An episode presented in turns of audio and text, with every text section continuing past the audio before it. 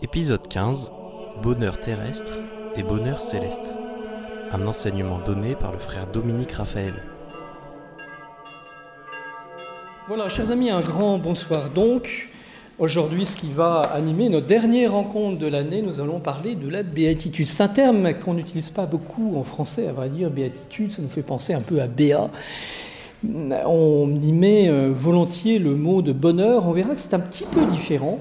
Euh, ici, dans le terme de la béatitude, fin terrestre, bonheur terrestre, bonheur du ciel, c'est ainsi que nous avons intitulé euh, cette dernière rencontre, réfléchir sur euh, la, la, réception, la manière dont nous accueillons cette bonté, bonté de Dieu, bonté de notre nature, projet, car le Seigneur sur nous, réfléchir où trouver le bonheur, comment y intégrer la poursuite des biens de la terre, euh, les biens affectifs, les biens matériels, comment unifier notre vie.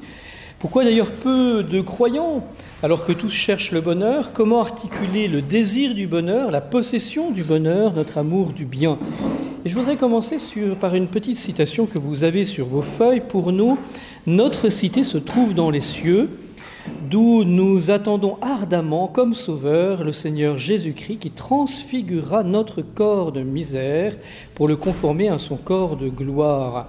Citation de Philippiens 3.20. Ces versets de Saint Paul qui sont l'écho de l'espérance chrétienne en l'accomplissement de la promesse, la promesse qui nous est donnée dans l'Écriture. Les chrétiens euh, se sont toujours considérés en situation de passage, orientés vers un terme, vers un bonheur ultime, veillant bien sûr à maintenir le bon cap et à avancer pas après pas, long pèlerinage sur ce, vers ce chemin de béatitude. N'hésitez pas à faire passer les textes qui restent sur la table du milieu. Merci beaucoup. Première facette donc de la béatitude, c'est pour nous euh, d'abord un avenir définitif où euh, nous n'aurons plus euh, ces combats de la terre, euh, ces diverses épreuves. On vous a parlé de la question du mal, un avenir tellement glorieux qu'il pourrait exister sans fin.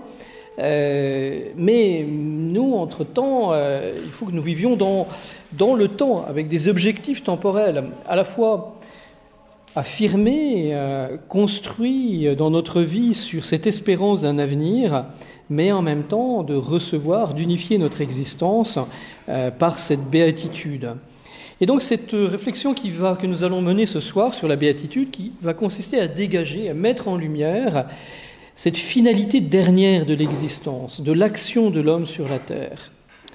Et c'est la béatitude qui donne son sens le plus profond, béatitude surnaturelle à l'histoire du monde, qui est en définitive l'histoire du salut pour la gloire de Dieu. Il y a la lecture qu'on pourrait appeler euh, historique, universitaire, des événements du monde. En réalité, la véritable histoire du monde, c'est l'histoire sacrée. L'histoire sacrée du peuple d'Israël, de l'Église, de chacun d'entre nous, qui, pas après pas, essayons d'accueillir cette promesse, en vivre. Le chrétien qui unit sa propre mort à celle de Jésus voit dans la mort comme la venue vers lui une entrée dans la vie éternelle. Le texte numéro 2 du catéchisme de l'Église catholique. Et un petit détour pour nourrir notre réflexion ce soir, ou l'élever à la hauteur de la révélation, aux sources bibliques de cet enjeu de la béatitude. Pour le croyant, notre vie, en effet, n'est pas un perpétuel recommencement. Elle connaît une progression. Elle est marquée par les visites de Dieu, en des temps, des jours, des heures, des moments privilégiés, le Seigneur est venu dans l'histoire, il vient sans cesse. Il va venir pour juger le monde, nous sauver. Le Seigneur est d'abord celui qui vient. Dans l'Ancien Testament, on décrit cette venue du Seigneur par le jour de Yahvé, le jour du Seigneur. C'est l'expression privilégiée qu'on va trouver dans les écrits vétérotestamentaires pour désigner l'intervention solennelle de Dieu dans l'histoire. Dieu s'engage en l'histoire. Il est d'abord euh, conçu comme un événement historique, le triomphe de Dieu sur les ennemis, le moment où le peuple d'Israël est libéré de la terre de l'esclavage, Euh, c'est aussi le jour spécialement consacré au culte de Dieu. Souvenez-vous, les 40 ans dans le désert, euh, où euh, se déploie cette libération, pas seulement événementielle, libération de l'Égypte, du joug du Pharaon, mais libération spirituelle, avec le don des commandements, avec les diverses théophanies par lesquelles Dieu se révèle. La béatitude donnée déjà véritablement sur ce chemin eh bien, cela se déploie dans, un culte. Les deux ne vont de pair. Accueillir la béatitude, accueillir le jour du Seigneur, c'est à la fois le commémorer, annoncer l'intervention de Dieu dans l'histoire, en la commémorer, l'événement historique, puisqu'il émane de Dieu, émerge hors du temps. Le jour de Yahvé, il a ceci de particulier qu'il appartient au présent éternel du Seigneur. Et que donc, dans l'acte cultuel par lequel je m'unis à cet événement, je rejoins cet événement, j'accueille l'actualité de cet événement, se réalise la présence unifiante dans ma vie, le contact avec Dieu qui seul est celui qui peut me donner ce bonheur parfait. Alors si les prophètes ont annoncé l'intervention de Dieu souvent de façon fulgurante, la terre tremble, elle est dévastée, ce sont tous les textes que je vous ai mis, que vous avez sous les yeux, les hommes sont épouvantés, ils se cachent, c'est le jugement, le tri, la fin, dit Ézéchiel. C'est vers ce terme que le Seigneur conduit son histoire. L'annonce du jour du Seigneur pour Israël va donc se transformer en l'annonce d'un jour pour le monde entier. Une dimension universelle. Intéressant donc de découvrir que la venue du Seigneur, qui rend présent par mode d'espérance, par mode euh, historique, dans une révélation, une théophanie, elle dévoile qu'en réalité, ce n'est pas seulement ceux qui accueillent le petit peuple, le petit reste d'Israël, chacun d'entre nous, mais c'est l'humanité entière qui est traversée par cet appel. Et donc, l'histoire du monde, ultimement, culmine dans ce jour dernier va être transformé et il s'agit cette fois-ci de la fin des temps. Dans le Nouveau Testament, dans le Nouveau Testament, ce qui caractérise le Nouveau Testament par rapport à ce que nous avons vu de cette manifestation de la béatitude apportée par Dieu qui se révèle, c'est plus seulement le jour du Seigneur, c'est le jour du Seigneur Jésus. Cet événement eschatologique, ce surgissement de Dieu qui vient nous sauver, qui vient non plus seulement nous montrer un chemin vers la béatitude, mais nous donner les moyens d'accueillir, de réaliser, de vivre de cette béatitude de Dieu, eh bien c'est Jésus. Et d'une manière tout à fait particulière, puisque c'est dans les événements de Pâques que nous avons euh, célébré, de passion, de mort, de résurrection, d'exaltation, le jour est devenu le jour du Seigneur Jésus, 1 Corinthiens 1.8, celui du Christ, Philippiens 1.6. En lui, Dieu a déjà jugé et sauvé le monde, Jean 3.17. De la même façon, la Pentecôte inaugure les derniers jours. Donc notre temps, notre vie, elle est comprise au fond entre deux, événements, deux avènements. Il y a l'avènement du Christ, le temps d'Église, où ce chemin de bonheur n'est plus seulement marqué par des efforts tragiques, nous avons parlé du péché des origines, le péché originel, qui marque notre nature d'une blessure profonde, et sans le Sauveur, nous ne pouvons pas euh, accueillir pleinement ce projet de Dieu. Et puis ce retour ultime du Christ, où sera consommée toute chose, le moment où dans la gloire, euh, résurrection de la chair, euh, la béatitude de l'ensemble du cosmos de l'humanité sera euh, parfaitement accomplie. nous sommes exactement entre les deux, entre ce royaume qui est déjà là et ce royaume qui n'est pas encore présent, même si nous en avons déjà les bénéfices d'un héritage et que nous communions à quelque chose de cette béatitude. Et donc nous vivons dans ce temps intermédiaire, déjà conjoint au Christ par le baptême, mort, ressuscité avec lui, dans la vigilance, l'espérance, car le salut est déjà acquis, notre vie est cachée en Dieu, Colossiens 3.3. Ainsi, le jour n'est plus seulement à attendre dans un avenir éminent, une sorte d'espoir, mais il est déjà présent. Et c'est cela qui marque la différence entre l'espoir humain et la vertu théologale d'espérance, où l'espérance, vertu théologale, nous donne à vivre déjà, même si c'est dans l'obscurité de la foi, même si c'est encore dans un registre de combat, cette Église militante. nous sommes in via, nous sommes en chemin. Il n'en demeure pas moins que euh, quelque chose de cet avenir euh, est déjà euh, donné. Nous sommes dans les derniers temps. Nous sommes déjà spirituellement intériorisés, préparés, divinisés, si nous acceptons de vivre de la grâce et de ce registre. Transition donc avec Thomas, qui précisément à la jointure de l'étude que nous faisons ensemble et qui suit le plan de la somme théologique, euh, après avoir euh, étudié, je reprends avec vous le plan que vous avez sous les yeux, euh, l'étude que nous appelons celle de Dieu, de Dieu un, du Dieu trine, Dieu créateur, l'œuvre de création, les anges, l'homme, le gouvernement divin, vous avez parlé de l'union de l'âme et du corps, nous entrons dans une deuxième partie de l'analyse théologique, puisque c'est ce que nous cherchons à, faire ensemble, de nous mettre à l'école de euh, ce génie de, la théologie qui reste, tous les magistères le signifient euh, pour nous, un, maître, un véritable guide dans cette deuxième partie. Il y a d'un côté la sortie de Dieu par l'acte créateur, de l'autre, schéma assez classique pour comprendre le projet de Thomas,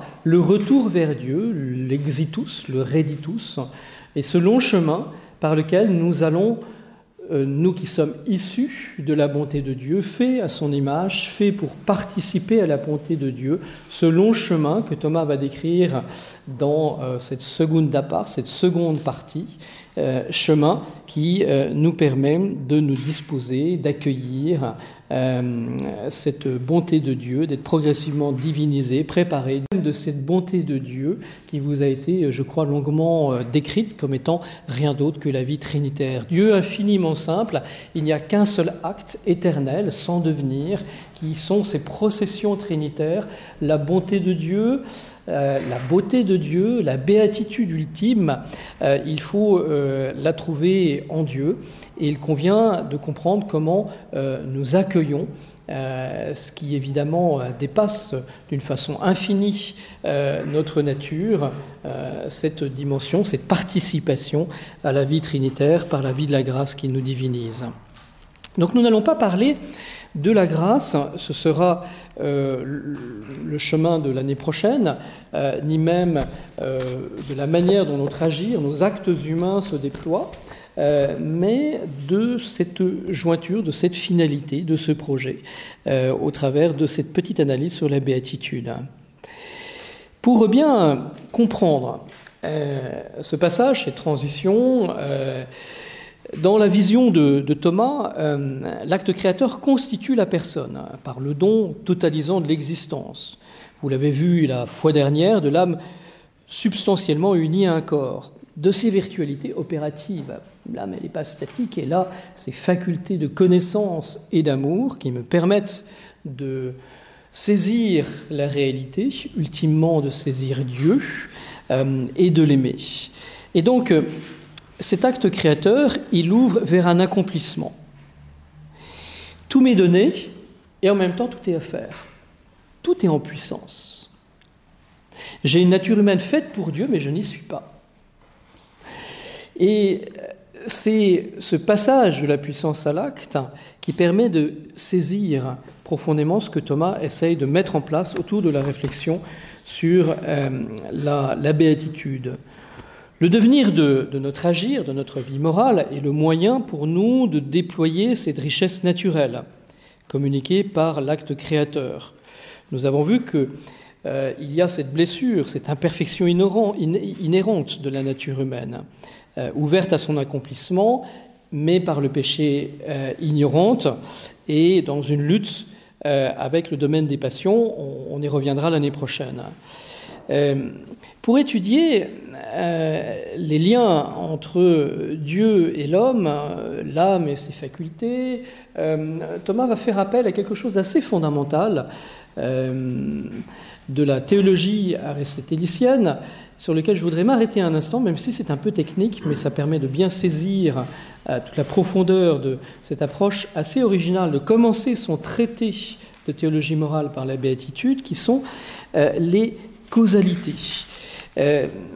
Thomas, à la suite d'Aristote, distingue souvent quatre types de causalité. Il y a la cause efficiente, euh, cette chic note que vous envoyez euh, sur une bille, euh, vous communiquez un mouvement. Il y a la causalité matérielle, par exemple le marbre dont vous allez faire une statue. Il y a la causalité formelle, l'idée que vous avez de la, statue et que vous allez informer euh, dans cette causalité matérielle euh, qui est euh, le granit et véritable causalité. Si vous choisissez mal la pierre et qu'elle manque de telle ou telle propriété, vous ne parviendrez pas à cette œuvre d'art. Et il y a la causalité finale. Qu'est-ce que c'est que cette causalité finale? La causalité finale, qui se contrepose à la causalité efficiente, est le principe. Le mouvement, s'origine de la cause efficiente, euh, mais en réalité, il se termine à la causalité finale. La causalité efficiente, elle est le principe d'un changement. Elle communique une forme nouvelle qu'elle possède éventuellement elle-même. Euh, dans les réalités créées, en dehors de la nature substantielle, toute forme est toujours accidentelle.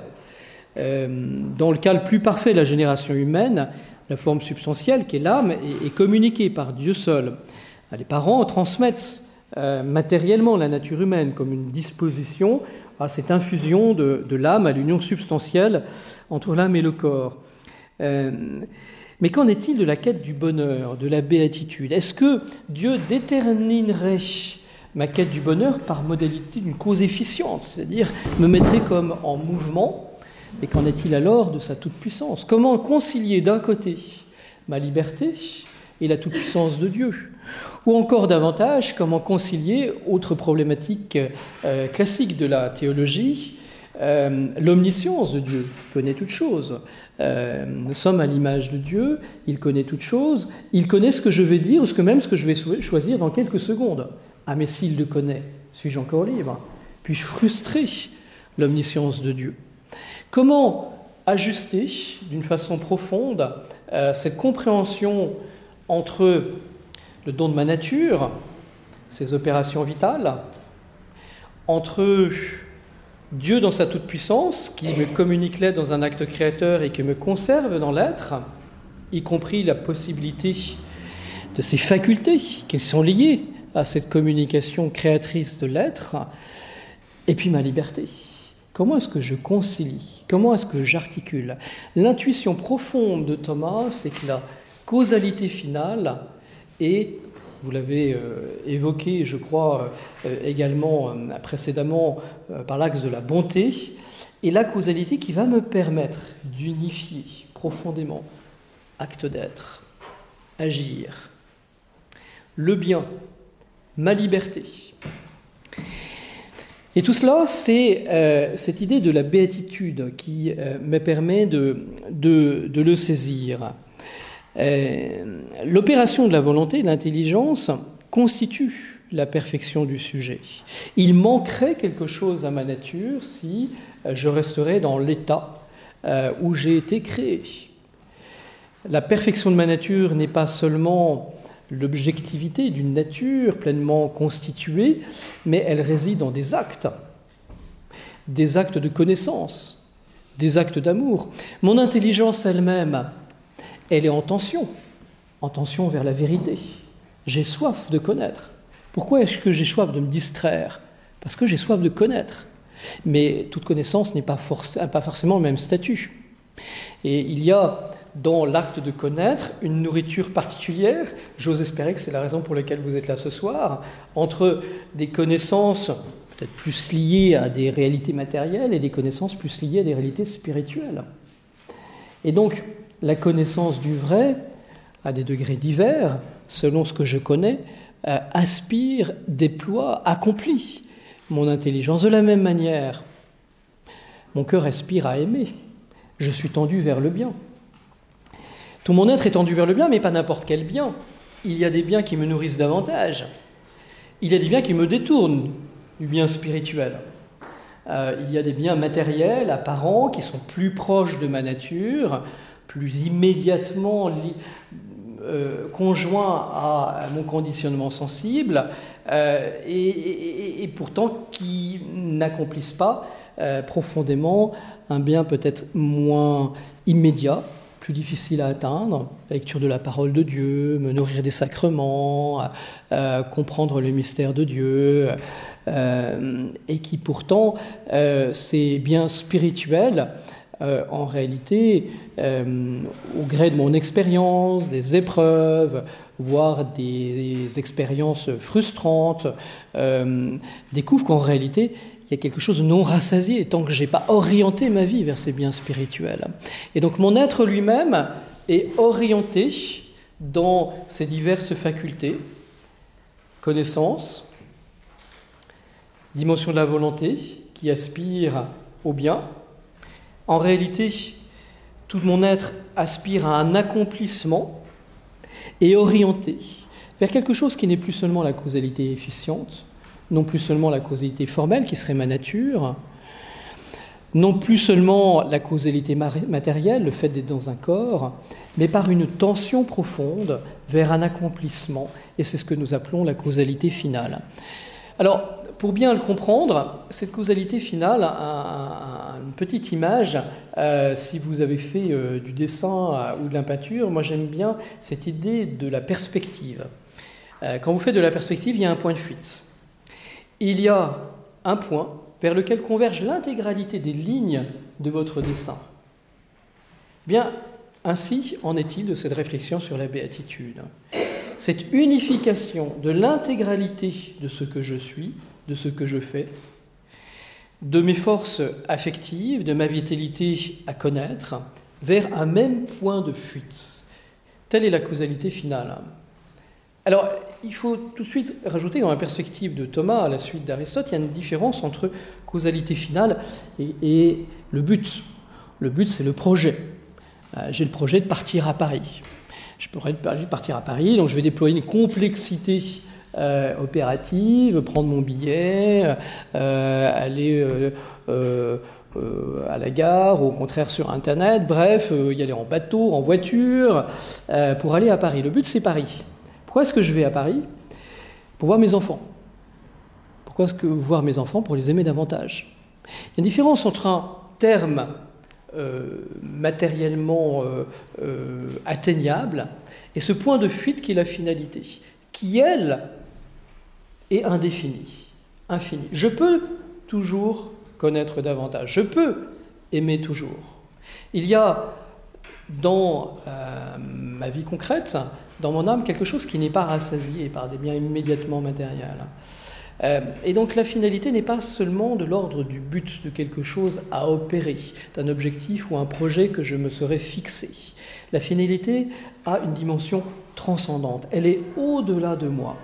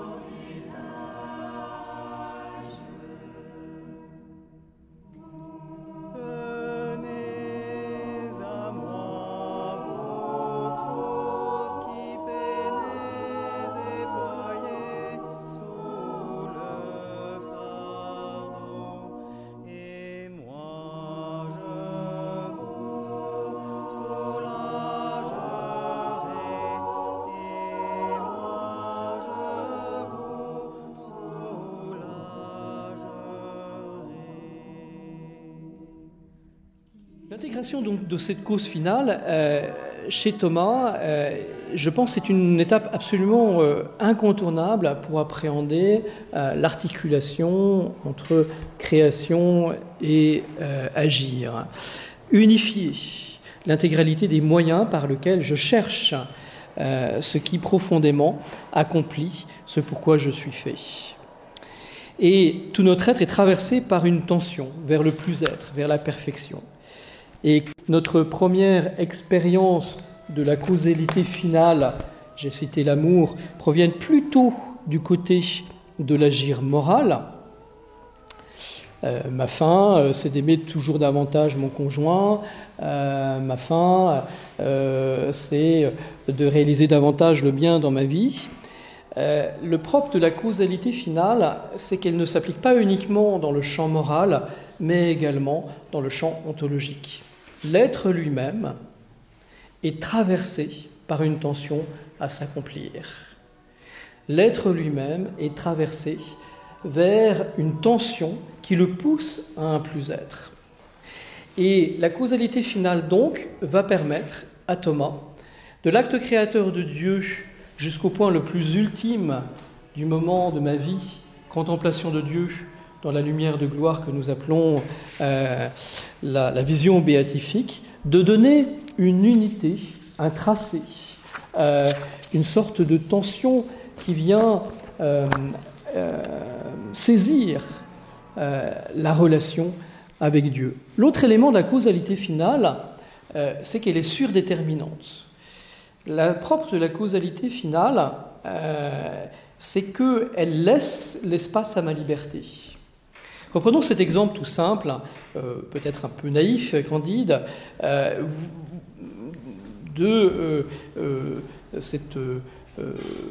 ce lien, cet amour que vous avez pour vos petits-enfants ou vos enfants, qui fait que vous prenez le train pour aller à Paris. Eh bien, il y a un véritable discernement. comment, quels sont les moyens que je vais prendre pour construire, pour aller plus loin dans cette mise au commun, cette croissance de l'amour? Une multitude de moyens, qui impliquent donc un véritable discernement. Oui, je suis fait pour le bonheur. Je suis fait pour la béatitude. Je suis fait pour une fin. Mais cette fin, parce qu'elle est surdéterminante, parce qu'elle laisse la place à une multitude de chemins de liberté, de moyens intermédiaires, cette fin est surdéterminante et donc elle ne détermine pas, elle ne limite pas ma liberté. Plus le bien est universel, plus ma liberté est ouverte. Si nous étions déterminés euh, par la course à pied, et que notre bonheur ultime était euh, la course à pied et faire de marathon, je ne sais pas s'il y a des marathoniens parmi nous, euh, eh bien l'ensemble de notre vie tournerait, et ce serait très très limité. Nous serions presque déterminés dans notre vie concrète à courir tout le temps.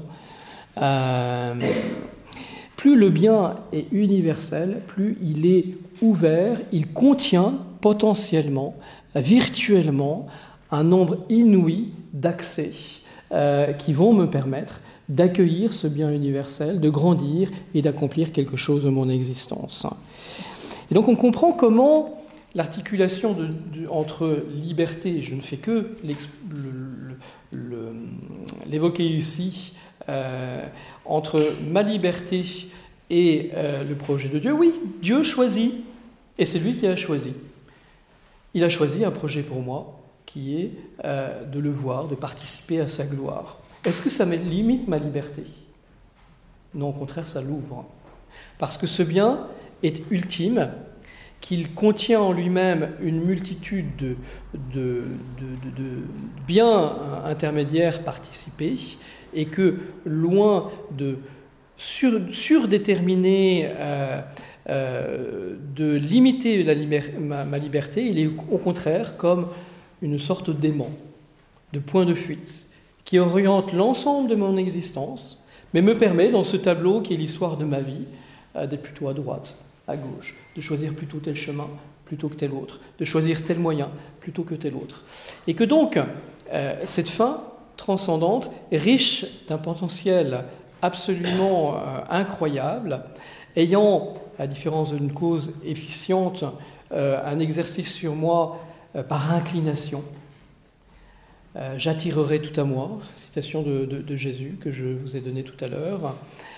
il y a dans cette idée de la béatitude, de la causalité finale, quelque chose d'extraordinaire qui est que nous découvrons comment cette attraction, cette finalité, à la fois unifie de l'être à l'agir et en même temps, dans l'agir, me permet de saisir quelque chose de la toute-puissance de Dieu, de son omniscience, et en même temps du respect infini qu'il a pour notre liberté.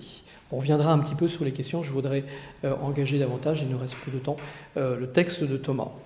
Donc, un élément extrêmement important dans cette question de la béatitude qui est de découvrir que Thomas, il le fait à plusieurs reprises en réalité, utilise ici, positionne euh, à la jointure entre une partie beaucoup plus, on pourrait dire, métaphysique, euh, création, euh, vie trinitaire, et puis la dimension de l'agir, entre l'être et l'agir, cette unité par la causalité finale. Entrons maintenant dans le projet, reprenons donc nos feuilles, le projet de Thomas. Euh, toujours à la page 1, euh, et reprenons rapidement le plan, je ne fais que l'évoquer parce que nous le reverrons euh, l'année prochaine, deuxième partie, Dieu fin de l'homme. En premier lieu, question 1.5, Thomas s'interroge sur la béatitude, sur la béatitude, et on va s'arrêter ce soir juste sur ces, questions.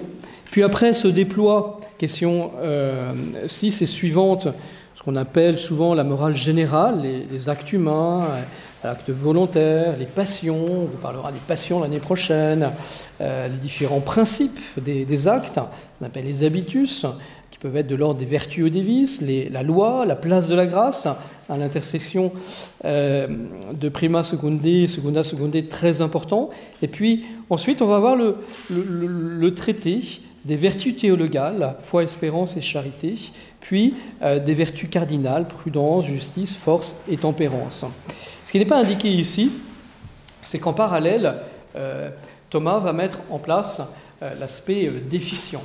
la dimension du, péché, la dimension des, vices, des failles dans tout ce, déploiement de l'agir humain. Prenons tout simplement l'introduction, je suis à la fin de la page 2, puisque selon Saint Jean Damascène, Dieu a été créé à l'image de Dieu, ce qui signifie qu'il est doué d'intelligence, de libre arbitre, d'un pouvoir autonome.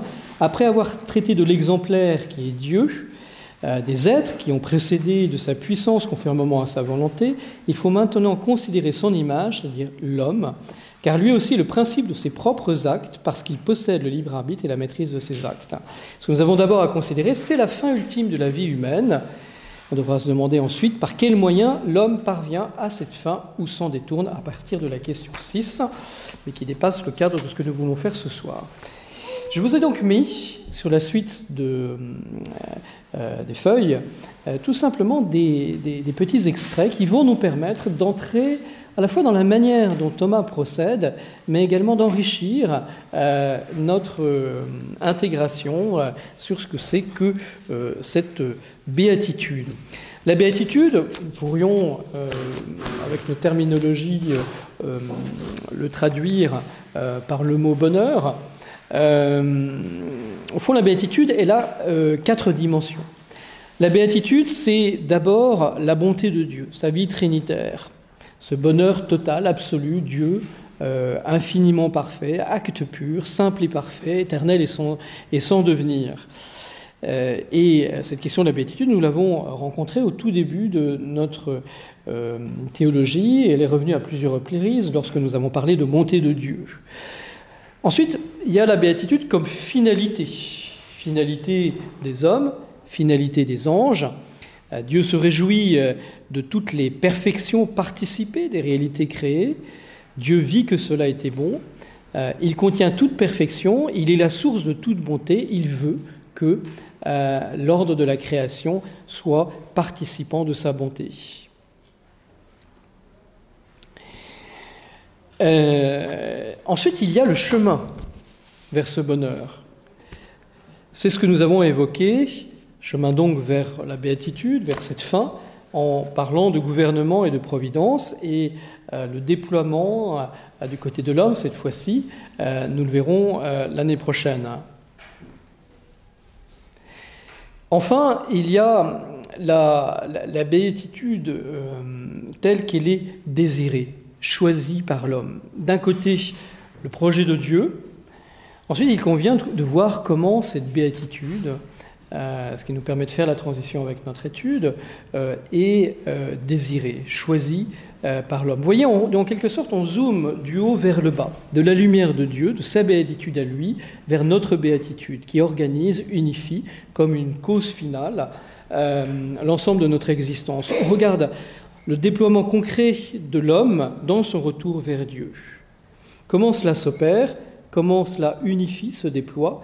Comment cette béatitude, cet appel de Dieu est reçu ou bien entravé C'est tout le projet de cette deuxième partie. Rechercher un bien par euh, la volonté, rechercher la ressemblance avec Dieu, euh, désirer sa perfection propre, toutes ces expressions ne diffèrent que par la manière de dire. Première euh, citation que je vous ai mis en haut de la page 3. Il y a une identité entre d'un côté notre nature qui est orientée vers le bien, de l'autre côté notre quête consciente, où nous mobilisons notre volonté et notre intelligence, désirer une perfection propre, tout cela c'est la même chose, la trace de cet appel, de cette causalité finale.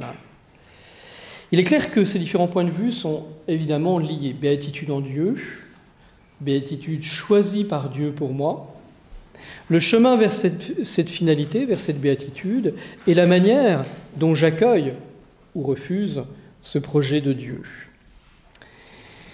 Première question donc, euh, la question donc de la fin dernière, cette notion de la béatitude. Peut-être êtes-vous commun à la manière dont, euh, habitué à la manière dont Thomas euh, euh, déploie sa pensée, il la déploie par article, et nous allons rapidement parcourir cette première question qui cherche à s'interroger sur cette béatitude, cette causalité finale qui unifie l'ensemble des actes humains. Tous les actes humains sont posés en vue d'une fin, une fin qui attire, qui déploie une attraction comme le, certain bien exerce sur notre, notre volonté et pour la vérité sur notre intelligence, est-ce qu'il appartient donc à l'homme d'agir pour une fin? Très rapidement, si la fin est dernière dans l'exécution, elle est première dans l'intention de l'agent. C'est ainsi qu'elle joue le rôle de cause. Cette petite phrase de Thomas est très intéressante. Le propre de la fin, c'est qu'elle est à la fois première et dernière.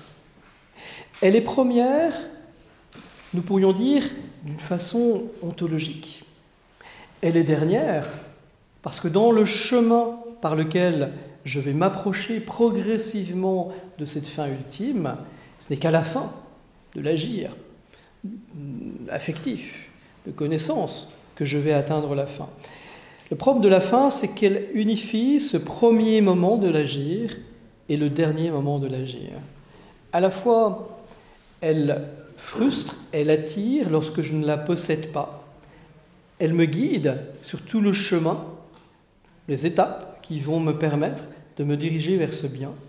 Et ultimement, cette béatitude, lorsque je la possède, elle m'accomplit. Euh, elle se traduit par une joie immense, euh, proportionnée bien sûr à la qualité du bien que j'ai atteint.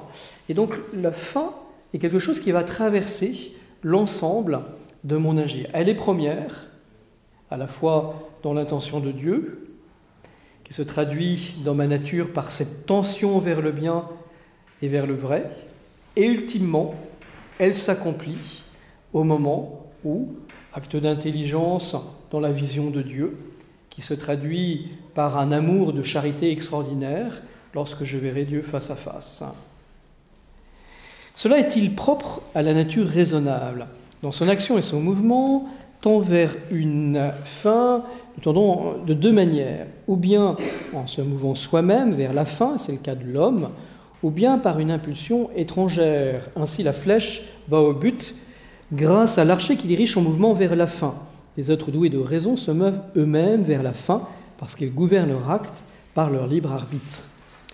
Différence donc, même si l'ensemble du cosmos, de la création, est unifié par un même point de fuite entre les êtres rationnels, c'est-à-dire doués de raison, d'intelligence, et au contraire ceux qui sont soumis au conditionnement, au déterminisme de la matière. Pour les réalités matérielles, ils sont orientés vers leur bien par quelque chose qui leur est donné comme de l'extérieur, En revanche, c'est le propre de la nature rationnelle que de choisir la finalité de son, de, son, de son agir, de choisir ce qui va mobiliser tout notre agir, de choisir quel est le bien qui va organiser d'une façon concrète ma vie quotidienne, de choisir ce que je vais faire de ma vie, ce, les, les, biens euh, qui vont structurer mon existence. Euh, le propre donc de l'homme, c'est de participer par sa liberté, non pas seulement dans le choix des, de, des moyens, qui vont me conduire à la fin, mais aussi de choisir euh, ou non euh, la fin ultime qui m'est donnée. Et donc, dans cette obscurité qui est le registre habituel de notre existence, il n'y a pas seulement la difficulté, l'indétermination des moyens concrets qui vont me permettre, je reprends cet exemple, d'aller à Paris, mais aussi de choisir ce qui va être prioritaire, important dans ma vie, quelle va être ma fin ultime. À la fois, cette fin ultime, on va le voir, elle est donnée, elle est choisie par Dieu. Son projet, c'est que tous nous soyons sauvés, tous nous devenions enfants de Dieu. Mais la réception de cette finalité ultime, de cette béatitude, il convient que chacun d'entre nous, par un acte libre, euh, nous la choisissions ou non. L'objet de la volonté, c'est la fin et le bien sur leur aspect universel, c'est-à-dire un aspect plénier, euh, et non pas seulement un bien particulier, immédiat. Aussi ne peut-il y avoir de volonté chez les êtres démunis de raison et d'intelligence, mais il y a en eux un appétit naturel, sensitif, déterminé à un bien particulier. La gazelle assoiffée, euh, elle, a bien une, tension, la tension de sa nature, euh, la tension de cette plante hein, qui, dans ses forces vitales, cherche à devenir arbre. Euh, il y a bel et bien une dimension finalisante, euh, mais euh, à la différence des réalités non douées de raison ou d'intelligence, l'homme a ceci de particulier de choisir, d'accueillir ou pas cette fin ultime. Y a-t-il une fin ultime à la vie humaine? À parler de façon absolue, il est impossible dans la série des fins de procéder à l'infini, en quelque sens qu'on en prenne la série. Alors ça, c'est un raisonnement que nous avons déjà trouvé. Est-ce que vous vous souvenez? Quel endroit on l'a trouvé, ce raisonnement? Au tout début de la somme de théologie. Souvenez-vous, les preuves de l'existence de Dieu. Ça ne vous a pas marqué beaucoup, apparemment. Donc un, un raisonnement par l'absurde. Alors, je, le passe euh, rapidement euh, parce que vous l'avez déjà abordé, vous le relirez si vous le voulez euh, plus en détail. L'homme ordonne-t-il toute chose à sa fin ultime? Tout ce que l'homme désire, il le désire comme un bien. C'est le bien qui attire, c'est le bien que nous désirons. Et si ce n'est comme le bien parfait qui est la fin ultime, il faut que ce soit comme tendant au bien parfait, car toujours le commencement d'une chose incline vers son achèvement comme on le voit dans les ouvrages de la nature et dans ceux de l'art. Aussi, tout commencement de perfection se dirige vers la perfection consommée, réalisée vers la fin ultime. Toute chose, c'est ce que j'ai appelé cette grâce unifiante de la fin ultime dans l'agir, est unifiée par cette fin ultime. Même des biens très intermédiaires, des biens matériels, votre recherche artistique, votre joie à lointainement participer à l'acte créateur lorsque vous faites de la musique, lorsque vous êtes en train de peindre, euh, lorsque nous sommes en train de parler, euh, tout cela c'est participer. Mais ce sont des biens intermédiaires. Les biens ultimes sont unifiés par cette fin euh, qui, elle, nous conjoint un bien qui est plus universel. La fin ultime est-elle la même pour tous les hommes Bonne question. Euh, on peut parler de deux façons de la fin ultime, suivant que la considère la raison de fin ultime, ou l'objet qui réalise pour nous cette raison. On va essayer d'expliquer. S'il est question de la raison même, tous les hommes se rejoignent dans le désir de la fin ultime. Tous les hommes cherchent le bonheur. Nous sommes tous marqués par un désir d'être heureux. Tous souhaitent voir se réaliser leur propre accomplissement, telle est la raison de fin ultime que nous venons de le dire. Mais quant à l'objet dans lequel cette raison se trouve, cette fin ultime, les hommes ne sont plus d'accord touchant la fin ultime. Les uns désirent comme bien suprême la richesse, d'autres la volupté ou quoi que soit d'autre. Voilà la différence. Tous nous sommes orientés vers le bonheur. Tous nous cherchons la béatitude. Tous nous sommes, de par notre nature, orientés par cette tension qui est d'autant plus vive que nous le vivons de façon frustrée par une insatisfaction vis-à-vis de tel ou tel bien matériel, sensible ou même humain, euh, où nous faisons l'expérience que nous espérions qu'enfin nous serions heureux et pourtant nous découvrons euh, que non, il y a quelque chose d'imparfait euh, dans ce bonheur intermédiaire que nous vivons. Mais le choix, la recherche de vérité qui nous fait découvrir euh, non plus seulement le désir du bonheur, mais le choix du bonheur. Euh, ça, c'est autre chose. Je vous ai mis une citation d'un autre texte qui est bien antérieur, une des toutes premières sommes que Thomas rédige, qui est le commentaire des sentences. Il faut savoir qu'on agit à cause de la fin de deux manières. À cause du désir de la fin, dit Thomas, à cause de l'amour de la fin. En effet, le propre du désir de porter sur la chose qu'on ne possède pas tandis que l'amour porte sur la chose que l'on possède. Ça, c'est très beau comme distinction. Il y a d'un côté une orientation, une soif euh, qui fait que nous orientons tout notre agir dans la quête de tel ou tel bien. Et puis, il y a le moment où nous nous conjoignons à ce bien euh, qui a orienté notre quête, une union à ce bien, et à ce moment-là, c'est l'amour. Avec une véritable différence entre les biens matériels qui lorsque je vais les goûter, je vais en être frustré. donc, euh, je vais chercher quelque chose d'autre, ou alors multiplier les biens matériels. Et au contraire, l'amour de Dieu, que je peux expérimenter dans ma vie spirituelle. Je désire Dieu et puis j'ai une expérience spirituelle.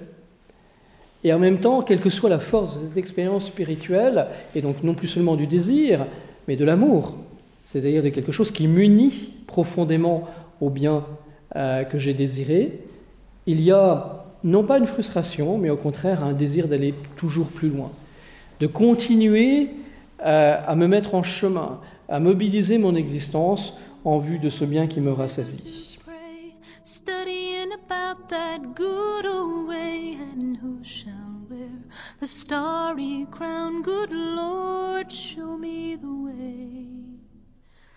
Oh, sisters, let's go down, let's go down, come on down. Oh, sisters, let's go down, down in the river to pray. As I went down in the river to pray, studying about that good old way, and who shall wear the robe and crown, good Lord, show me the Oh, brothers, let's go down, let's go down, come on down. Come on, brothers, let's go down, down in the river to pray. L'objet de la béatitude, c'est la question 2. La béatitude consiste-t-elle, je suis à la fin de la page 4, dans les richesses? Il est manifeste que les richesses naturelles ne sauraient constituer la béatitude de l'homme, car elles sont recherchées que pour le soutien de la nature et ne peuvent donc prétendre être sa fin ultime. Bien plutôt, ce sont elles qui sont ordonnées à l'homme comme à leur fin propre. Alors dans les biens de la nature, euh, Thomas euh, parle bien sûr de la nourriture, du logement, des moyens de locomotion. Ah oui, mais tout ça c'est des moyens intermédiaires qui sont en vue d'un certain accomplissement de ma vie euh, matérielle, concrète. Aussi, dans l'ordre de la nature, tous les biens de ce genre sont-ils en dessous de l'homme, créés pour lui, selon cette parole du psaume. Quant aux richesses artificielles, quant aux richesses artificielles, on ne les recherche qu'en vue des richesses naturelles. On ne les rechercherait pas si l'on se proposait d'acheter, grâce à elles, ce qui est nécessaire à la vie. Richesses artificielles, par exemple, l'argent. Euh, un héritage, euh, la possibilité par telle ou telle promotion d'obtenir un salaire plus important. Moins encore peuvent-elles donc avoir le caractère de fin ultime. Il est donc impossible que la béatitude, qui est la fin suprême de l'homme, consiste dans les richesses. On dit que l'argent procure tout, oui, ce qui peut se vendre, mais les choses spirituelles ne peuvent pas se vendre. Les choses spirituelles ne peuvent pas se vendre. Et donc, bel et bien, on voit euh, la, frontière entre notre monde orienté par l'économie, par un, souci où toutes les, le capital d'énergie, de force est mobilisé par des richesses matérielles ou artificielles, qu'en est-il des choses spirituelles? Qu'en est-il des choses spirituelles? L'appétit des richesses naturelles n'est pas infini, car dans une mesure limitée, elles suffisent à la nature. Vous ne pouvez pas avoir 35 paires de chaussures. Si, vous pouvez avoir 35 paires de chaussures, mais vous ne pouvez pas les porter tous en même temps. Euh, de la même manière que euh, vous pourrez faire une collection de voitures extraordinaires, vous ne pouvez pas tous les conduire en même temps. Et même si c'est des voitures de collection, vous aurez euh, probablement la tentation de ne jamais les sortir pour les protéger. Donc ça ne servir pas à grand-chose. L'appétit des richesses artificielles n'a pas de borne car il est au service d'une convoitise désordonnée. Ah, là on voit apparaître quelque chose qui est sans mesure. Ben oui, euh, il y a dans l'appétit des richesses euh, de l'argent euh, ou bien des divers biens artificiels, le, pouvoir, il y a toujours quelque chose qui est sans fin. Et ils sont à la fois marqués d'une frustration, du fait qu'ils ne comblent pas des aspirations profondes que seul Dieu, la béatitude ultime, le voir face à face, comble, et que donc je vais de frustration en frustration, et donc je suis de plus en plus toujours dans cette espèce de quête infinie, parce qu'aucun en réalité de ces biens, véritablement, ne se traduit par un amour profond. Thomas continue, autre est néanmoins le désir infini des richesses, autre celui du souverain bien. Plus celui-ci, le souverain bien, le bien ultime, Dieu, plus celui-ci est possédé, plus il est aimé, et plus tout le reste est méprisé. Plus on possède euh, euh, dans une expérience spirituelle quelque chose de Dieu, et plus les autres biens intermédiaires me paraissent médiocres, euh, fades. Mais pour l'appétit des richesses et de tous les biens temporels, c'est le contraire. Dès qu'on les possède, on les méprise et on désire autre chose. Est-ce que cette béatitude euh, réside dans les honneurs? Alors je, passe très vite, dans la renommée ou la gloire. Plus intéressant, dans la puissance. Ah, ça, c'est quelque chose qui est plus subtil, la puissance. On peut avancer quatre raisons pour lesquelles la béatitude ne peut consister dans aucun des biens extérieurs, mais jusqu'ici en cause. La béatitude, le souverain bien de l'homme, la vision de Dieu, on le verra, ne souffre le mélange d'aucun mal. Or, les biens mentionnés, hein, Thomas, donc vous l'avez compris, passent les uns après les autres, chacun des biens, pour euh, se poser la question bah, est-ce qu'ils peuvent être euh, cette béatitude ultime, cette finalité ultime de la vie humaine? Euh, Les biens mentionnés peuvent se rencontrer chez les hommes bons et chez les hommes mauvais. Deuxièmement, la béatitude ayant pour caractère essentiel d'être un bien suffisant par soi-même, il est nécessaire, une fois la béatitude possédée, que l'homme ne manque d'aucun bien nécessaire, ce qui n'est évidemment pas le cas. Troisièmement, la béatitude étant un bien parfait, ne peut être pour personne la cause d'un mal. Il y a quelque chose euh, dans euh, l'obtention de la finalité du bien ultime euh, qui, au contraire, ouvre à une forme de générosité. Nous passerons notre vie au ciel, non pas seulement à voir Dieu sur un strapontin, mais à se communiquer comme les anges euh, le font, enfin les anges, non pas les démons, euh, à se communiquer les biens que nous recevons de cette contemplation même de Dieu. Alors, comment ça se passera, j'en sais rien. Euh, mais encore, mais dans la réalité même des corps glorieux, quelque chose d'une sorte de communication, de, liturgie céleste se déploiera, ou, par mode de surabondance, cette communion dans la vision de Dieu eh bien, sera également l'œuvre d'une forme de vie commune entre les hommes. L'homme doit être dirigé vers l'habitude par des principes inhérents à sa nature, puisque c'est naturellement qu'il s'oriente. Or, sa nature, c'est une nature spirituelle, intellectuelle ou rationnelle petite subtilité dans le langage de Thomas, mais passons-les.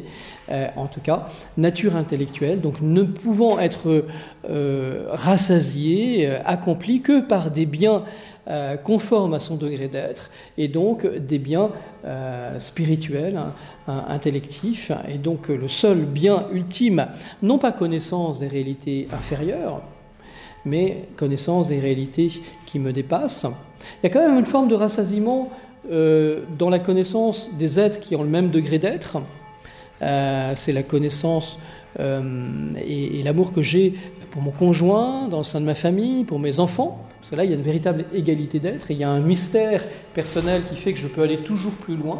Il y a une forme de bonheur et de, vie euh, euh, où je partage quelque chose de la bonté de l'autre, euh, mais ultimement, la seule chose qui puisse me rassasier dans ma nature rationnelle intellectuelle, eh bien, c'est la connaissance, la connaissance de Dieu. Intéressant, euh, remarque suivante de, Thomas, euh, on continue, en quoi consiste cette béatitude Dans quelques biens du corps. Il est impossible que la béatitude de l'homme consiste dans les biens du corps. Tout d'abord, quand une chose est ordonnée à un autre comme à sa fin, il est impossible que la fin ultime de cette même chose soit sa propre conservation dans l'être. on a vu que toute la dimension corporelle est orientée vers cela. En outre, le corps est fait pour l'âme, comme la matière est faite pour la forme, les instruments pour leur moteur afin que par cette matière ou, euh, et ses instruments, elle exerce ses opérations à, euh, à elle. Dans le plaisir plus subtil, l'appétit violent des délectations sensibles provient de ce que les opérations du sens, point de départ de notre connaissance, sont pour ce motif plus perceptibles. Euh, le déploiement de notre agir, le déploiement de notre connaissance qui passe par ce monde des images liées à notre corps, liées à nos sens, le déploiement de notre vie euh, affective, volontaire, liée au monde des passions, se déroule également lié euh, à notre corps. Euh, il y a donc quelque chose de plus perceptible, de plus conjoint. C'est pour cela que les délectations des sens sont recherchées du plus grand nombre, se rechercher du plus grand nombre. La première étape de la conversion, la première étape de cette quête, de ce bien ultime, de ce bien spirituel, eh, eh bien, c'est de mettre non pas une distance, non pas un mépris, la, matérialité euh, du monde, euh, origine de la sagesse de Dieu, est bonne, mais un ordre et une priorité. Tous recherchent la délectation de la façon dont ils désirent le bien, pourtant ils désirent la délectation en raison du bien et non inversement. Alors ça c'est subtil et intéressant. Il ne s'ensuit donc pas que la délectation soit le plus grand des biens et soit un bien en soi, délectation ou plaisir. Le, moment où euh, nous unissons au bien, euh, cet accomplissement euh, se traduit donc dans une forme de plaisir, plaisir sensible, plaisir intellectuel, euh, plaisir affectif euh, dans ce temps que je consacre à, mon ami, euh, les retrouvailles d'un être aimé. Bien sûr, la dimension du plaisir, ça c'est une, question très classique en philosophie morale. Est-ce que j'aime pour le plaisir que cela me procure, ou bien j'aime pour l'autre d'autres termes, est-ce qu'il y a un amour gratuit? Le plaisir, il existe. Mais en réalité, ce n'est pas pour le plaisir que j'aime quelqu'un. C'est pour lui-même. Une différence donc entre un bien, en quelque sorte, introverti, qui est mon bien à moi, pour trouver cette différence que j'ai élaborée tout à l'heure entre le but et la fin, et au contraire, la fin qui est extérieure, qui est transcendante, et qui m'oblige à aller toujours plus loin, qui me permet ainsi d'unifier l'ensemble de mon agir, non plus seulement donc euh, le plaisir qui résulte de, mon union au bien, mais le bien lui-même.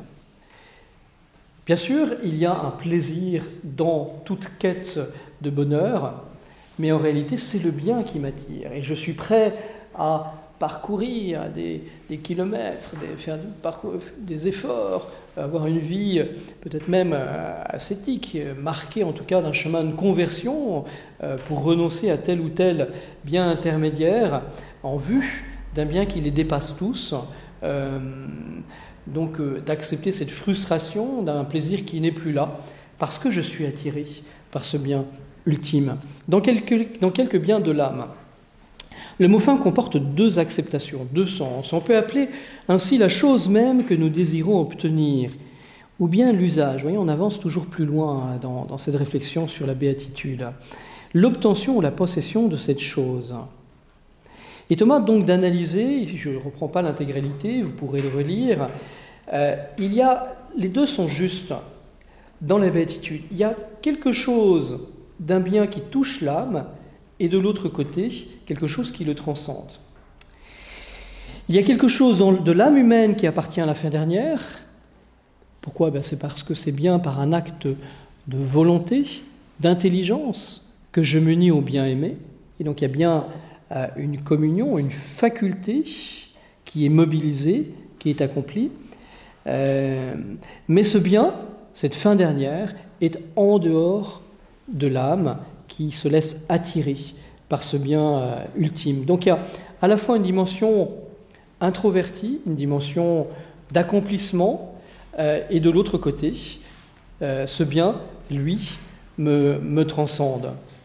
Dans quelques biens créés, il est impossible que la béatitude de l'homme consiste en un bien créé. En effet, la béatitude est un bien parfait, seul capable donc d'unifier toute ma vie, un bien ultime, capable d'apaiser entièrement le désir, sans quoi, s'il restait encore quelque chose à désirer, il ne pourrait être la fin ultime, l'objet de la volonté, faculté du désir humain, est le bien universel, de même que l'objet de l'intellect est le vrai universel, c'est-à-dire un bien spirituel qui accomplit euh, toutes les aspirations profondes de mon être, hors image de Dieu, fait à l'image de Dieu, euh, fait, fait euh, capax Dei, euh, donc capable de Dieu, capable de voir Dieu, capable de vivre de sa vie par le mystère de la grâce, seul ce bien ultime, incréé, qu'est Dieu, peut véritablement combler toutes mes aspirations au bonheur. Là s'insère une question que je ne fais qu'évoquer, qui est la question du désir naturel de Dieu. Sommes-nous marqués, euh, quel que soit le plan religieux, croyant incroyant, par un désir de Dieu C'est une question euh, assez fine, complexe, intéressante. Euh, à la fois, tout notre être est fait pour Dieu, mais nous l'avons vu, si nous sommes tous dans une communion de nature humaine attirés par le bonheur, le choix de cette fin ultime car sur Terre, où nous ne voyons pas Dieu, donc notre intelligence n'est pas déterminée, euh, et notre volonté n'est pas déterminée par ce bien ultime, mais dans l'obscurité, euh, au contraire, de cette quête, euh, j'ai à choisir euh, Dieu lui-même. Et là sert cette question de savoir si le désir de Dieu euh, est quelque chose de naturel ou au contraire qu'il faut un registre supplémentaire, qu'il registre de la grâce euh, pour pouvoir accueillir pleinement cette dimension transcendante. Très rapidement, nous concluons. En quoi consiste cette béatitude? La béatitude est-elle une réalité incréée? Dieu est béatitude par son essence même. En effet, il n'est pas heureux par l'acquisition, la participation à quelque chose d'autre, il est par essence béatitude, il est euh, bonté par excellence. Mais les hommes sont heureux par participation. Cette participation même de la béatitude, selon laquelle l'homme est déclaré heureux, est quelque chose de créé. Une question qu'on reverra, euh, qui est intéressante, question de la grâce.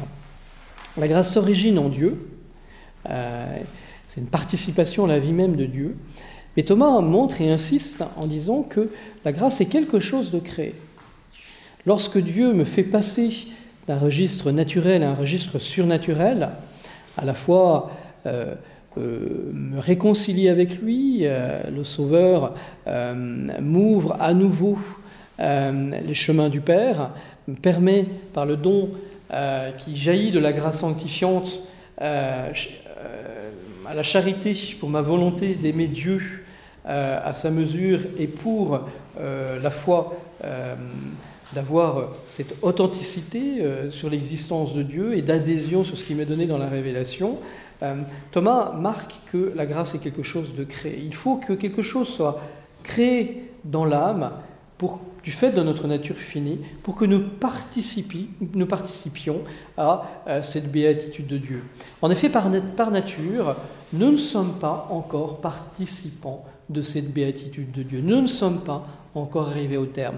Nous sommes faits pour cela, mais il faut à la fois un chemin d'agir, d'ouverture, euh, et ultimement le don de ce que les théologiens appellent le don de la lumière de gloire, puisque voyant face à face Dieu, euh, Dieu me donnera une lumière, plus besoin de la foi bien sûr, hein, puisque dans la foi nous adhérons dans l'obscurité, mais par la lumière de gloire, don créé par Dieu, je participerai à quelque chose de cette contemplation que Dieu a de lui-même.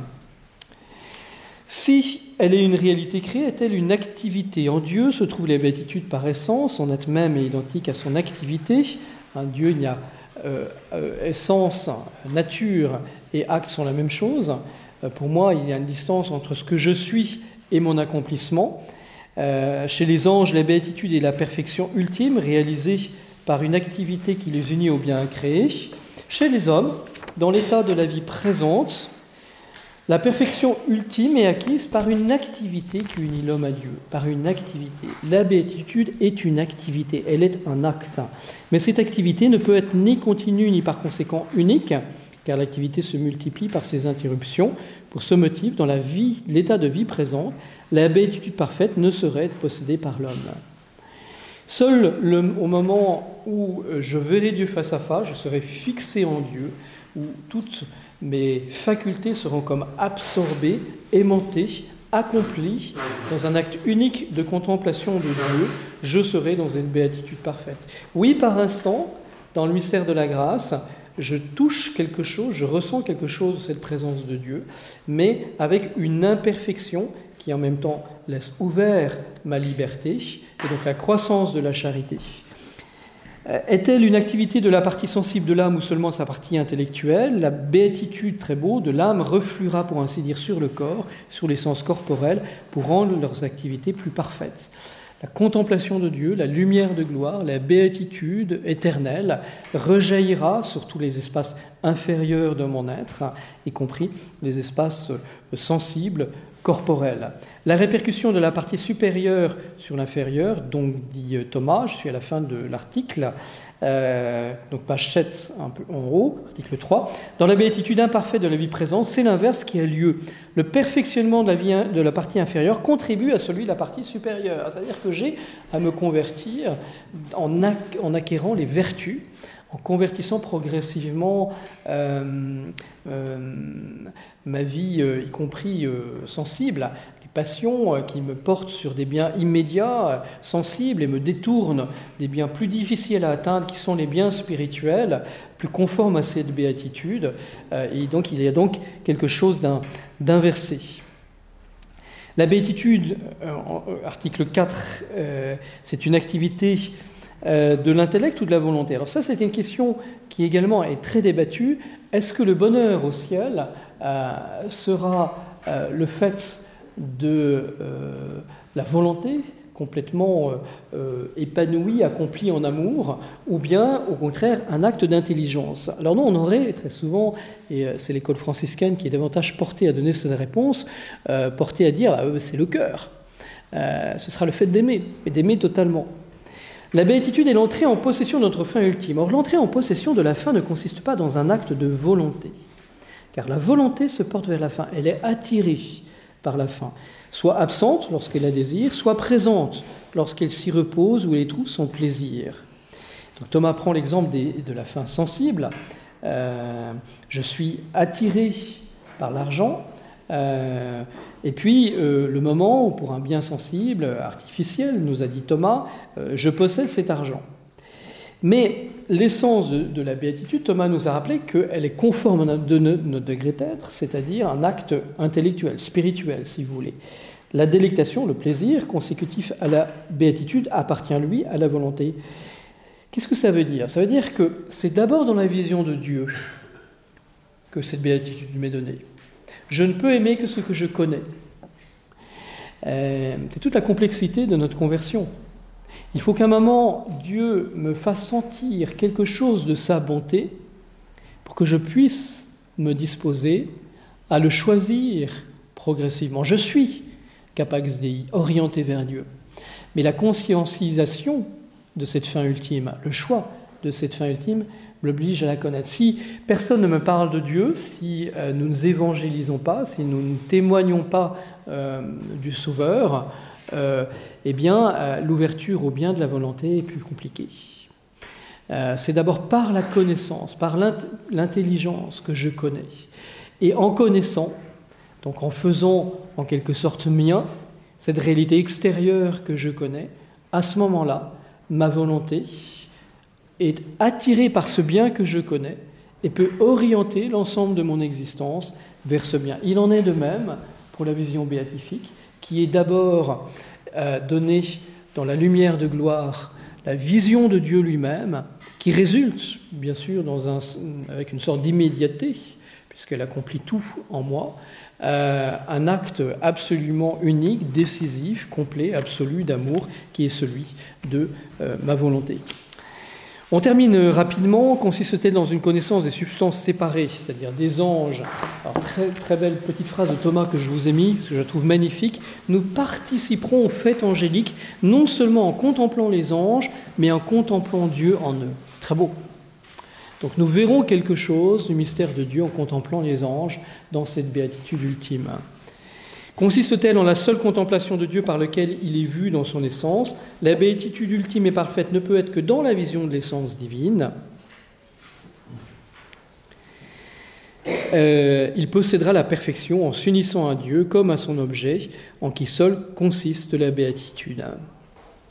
Dans les articles, euh, la réflexion de Thomas euh, et je la laisse à, votre sagacité et à votre lecture. Vous avez euh, euh, tous les textes.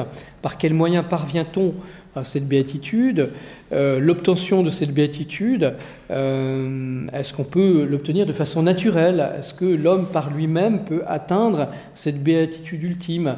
Est-ce qu'il peut être bienheureux en cette vie? Est-ce qu'une fois qu'elle est possédée, elle peut être perdue? Est-ce qu'on pourra au ciel détourner notre regard de Dieu? Ben non, euh, parce que notre regard sera complètement euh, comblé, absorbé par cette perfection euh, qui comblera tous nos désirs.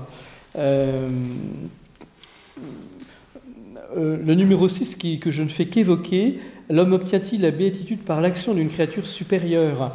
Est-ce que nous obtiendrons la, la béatitude par les anges?